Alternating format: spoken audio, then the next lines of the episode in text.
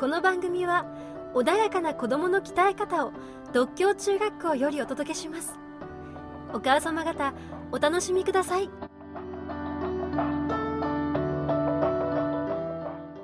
うちの子は男の子なのに頼りないと感じたらこのお話をどうぞ。意外と時々褒められていることもありましたね。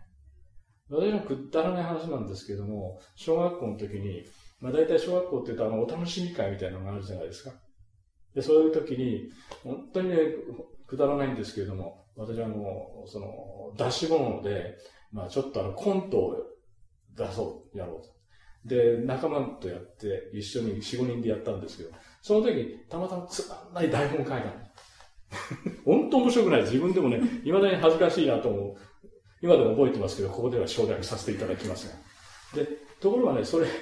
その話した時ね、親がね、喜んじゃって、うちの子が台本書いたんだよ。っていうふうに言った時に、なんかね、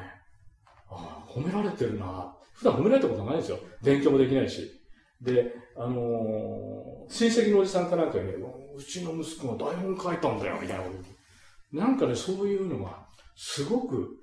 自分自身嬉しくて、なんかできるかもしれないっていう思った瞬間ってのあったかもしれませんね。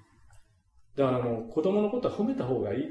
褒められるとこがあったら褒めた方がいいっていうふうに思いますね。ただ、間違っちゃいけないのは、友達のお母さんに褒めちゃダメですよね。嫌われるだけね。友達同士の学校で、うちの子はこうなんだよとかね、褒めちゃいけない。褒めるとこのタイミングとかに場所があるんですけど、自慢はしちゃいけないですね。やっぱりね、お母さんとかね、お父さんのね、ポイントとしては嫌われます。確実に嫌われちゃいますね。小学3、4年生ぐらいのお子さんをお持ちの保護者の方に一番伝えたいことです。どうぞお楽しみください。子供がどんな大人になるのかなっていうことを考えて、その上で人を信頼できるような子供に育てるように失点抜刀の戦いをしてください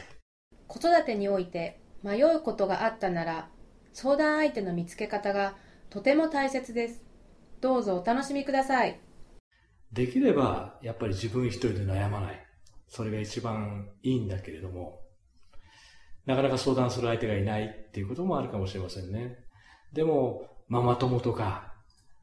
ママ友はどちらかっていうと同じような考え方を持ってらっしゃる方が多いから、比較的視野が狭くなっちゃう。危険性はあるかもしれないけども、それでも、やはり語ることによって、語れば解決するっていうことも結構世の中にあるから、まず自分一人に閉じこもらないで、ママ友ならママ友とお話をするのがいいなっていうふうに思います。でも一番理想的なのは、先輩に学ぶっていうことだから、例えば10歳ぐらい上の人に、周りにもしもいたら、